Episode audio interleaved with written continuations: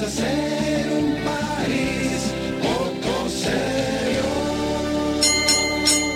7 y 24 en la Argentina, una hora menos en el oeste del país. Otra vez, los muertos, cuatro muertos acribillados, en este caso y en esta mañana. Protestas también de piqueteros que van a provocar caos en el tránsito y la posibilidad de que este caos dificulte el andar de ambulancias y mucha gente muera por no llegar al hospital. La consultora Ortelli, ¿qué nos prevé? Esta nos prevé una inflación del 40% para este año y rumores de subas en las tarifas. Para el sábado, la desocupación podría llegar al 79% y seguimos con el ritmo de siempre, 7 y 25 de la mañana.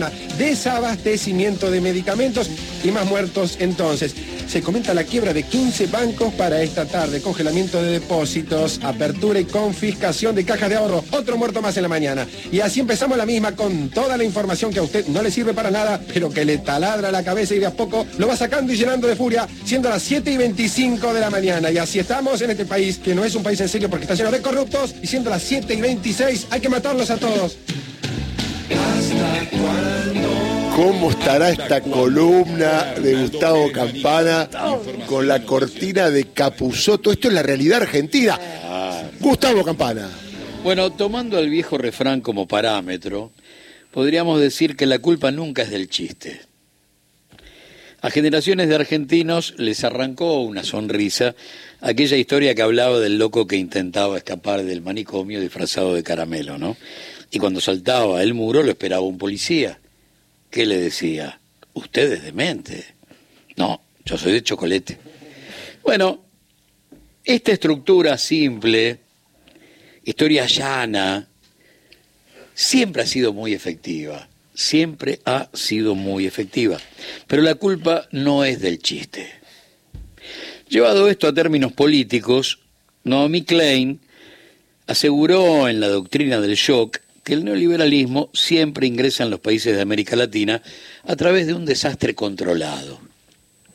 Un terremoto social que primero genera conmoción y después confusión. La violenta destrucción del orden económico preexistente es el eje de la terapia de choque. La adaptación que hizo Cambiemos en su momento fue parir cada resultado positivo de las tres presidencias kirchneristas en formato de corrupción todoterreno algo hay que, algo hay que decir. Me toco el bolsillo y siento que estoy bien. Yo tengo que generar una explosión, porque si no, ¿por qué voy a entrar?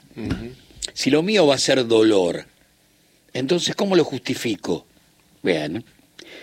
Entonces, con soporte mediático y amparo judicial, se lanzó la demonización del pasado como única opción frente a una colección de estadísticas que eran casi impermeables a cualquier distorsión política o periodística. Había que fabricar un infierno para poder justificar aquello de Carlitos, de cirugía mayor sin anestesia. Estructura simple, tan simple como la del chiste del demente, no de chocolate. Historia llana, tan llana como el chiste de te demente, no de chocolate, pero tan efectiva como soy de chocolate. Macri se hizo cargo del país luego de la única transición no traumática desde 1983 hasta 2015.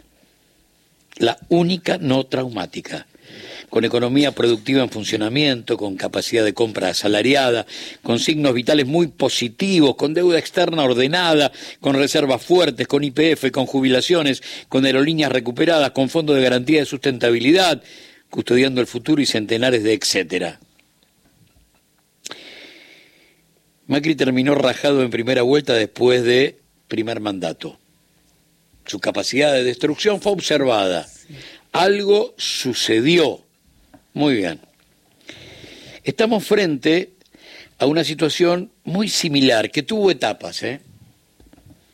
Lo que ayer escuchamos de Bullrich, que el país explote, es una especie de a ver, voy a hacer una demostración de fortaleza, golpeo la mesa y que esto explote, pero es un enorme signo de debilidad, enorme signo de debilidad. Si yo necesito para apuntalar mi idea que esto explote, para otra vez decir, frente al derrumbe, eh, acá estamos, estamos siempre parados en el mismo lugar. Pero hagamos cuenta, primero fue la inseguridad, hechos policiales que sensibilizaron a la población por televisión, y, medios del poder real que le sacaron todo el rédito político posible. Sin embargo, algunas de esas historias increíblemente pasaron al olvido. Algo, algo sucedió, o no eran tan importantes, cosa que no, no es así, o fueron utilizadas.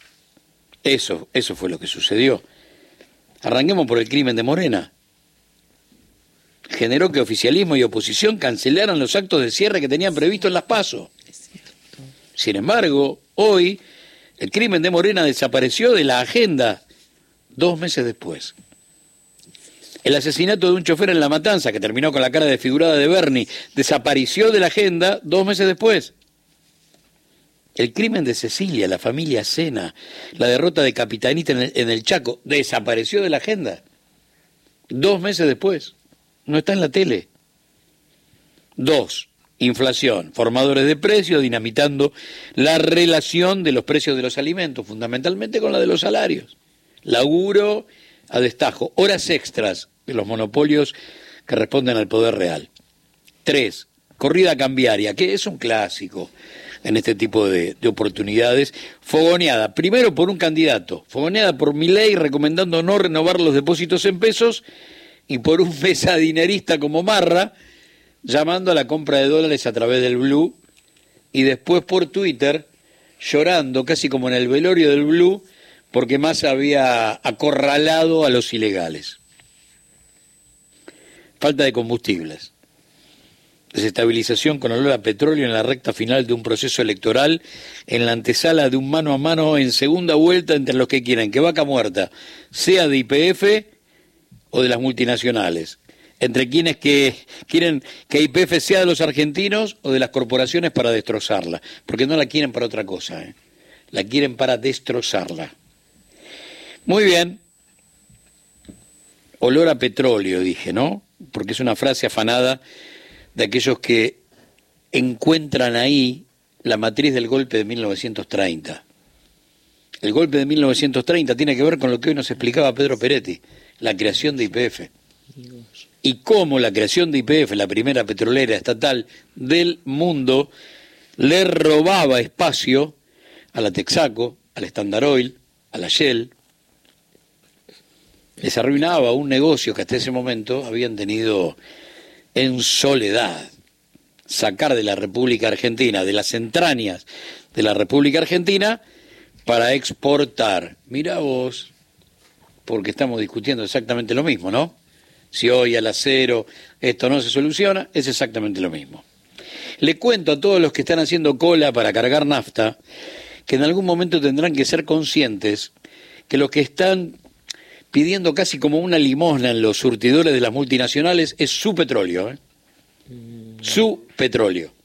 Que ese es un dato esencial. No lo sienten como propio. Sin embargo, les pertenece. Hay un intermediario que es una multinacional y esa multinacional se lleva la ganancia de algo que es oro en cualquier parte del mundo. Oro. Pero vos no lo sentís propio, ni lo reclamás. ¿Te parece algo lejano? ¿De alguien será? No lo sé. No tengo la menor idea. Bueno, muy bien.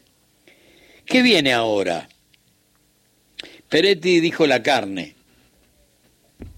Yo puedo agregar que a, todo lo que hemos citado, inseguridad, inflación, corrida cambiaria, falta de combustible, le falta corrupción.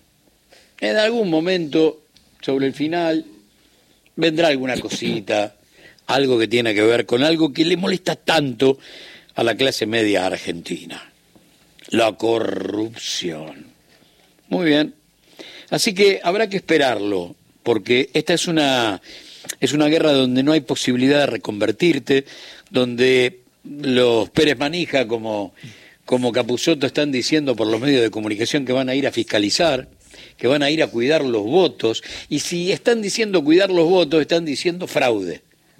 Otro datito más que hay que sumarle a inseguridad, a inflación, corrida cambiaria, falta de combustible, corrupción, fraude, agrega fraude. Bien, todo esto porque como dijimos en alguna oportunidad, ante la imposibilidad de, discu de discutir mano a mano política, económica, social, la demonización del otro. Y la demonización del otro se genera a través de este tipo de mecanismos. ¿Dónde nacieron las cacerolas? Un poquito de memoria. En el Chile pre-septiembre de 1973. La clase media salía a pedir por el paro de camioneros armado por la CIA y la Embajada de los Estados Unidos para el desabastecimiento de los productos de primera necesidad, el cambio de humor en la mesa social, básicamente de la clase media, sacó las cacerolas a la calle.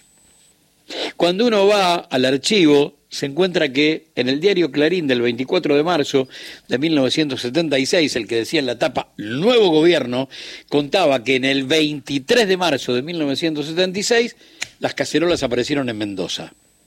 La clase media mendocina pedía el golpe de Estado a través de las cacerolas.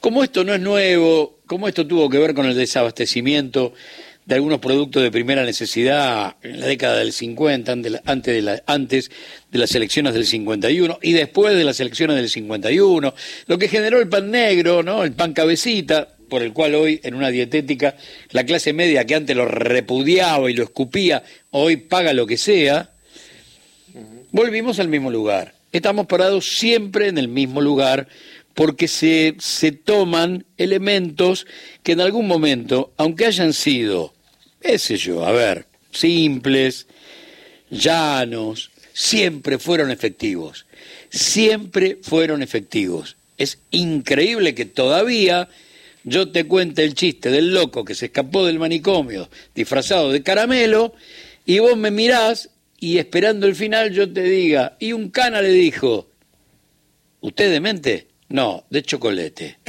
Y que al final haya risas.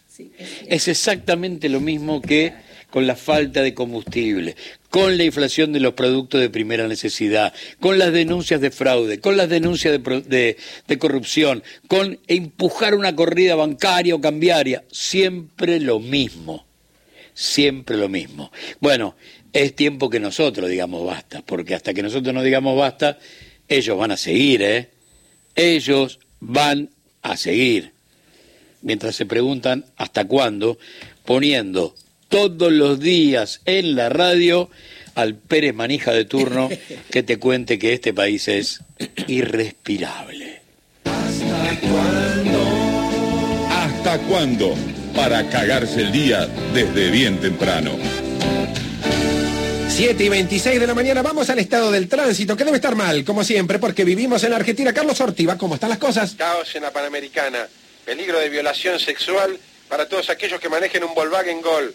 Demoras de dos horas en General Paz con gente muriendo por infartos reiterados. Gracias, Carlos. Y como siempre, los mensajes de nuestros oyentes al 87654314.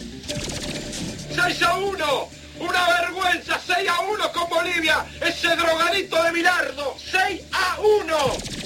Señor de la Rúa, renuncie. Señor Montonero de la Rúa, renuncie. Montonero Cobos, renuncie. Si es hombre, renuncie. Muy bueno el programa, Arnaldo. En un país en serio no pasarían las cosas que pasan acá, porque en Estados Unidos, cuando no están de acuerdo con un presidente, van y lo asesinan, como a Kennedy, que era judío de Irlanda. Nada más, muy bueno el programa. Y siendo las 7 y 27 de la mañana, mientras se levantan para ir al trabajo, donde por ahí hoy los echan, o para llevar a los chicos a la escuela, donde puede hoy explotar una bomba, vamos con Bobby Sansorete y los estrenos de la semana. Dulce pausa en el amor. Hoy Arnaldo con Jennifer Aniston y Mark Wahlberg. Una simpática Perdón, romántica. Gustavo, ¿eh?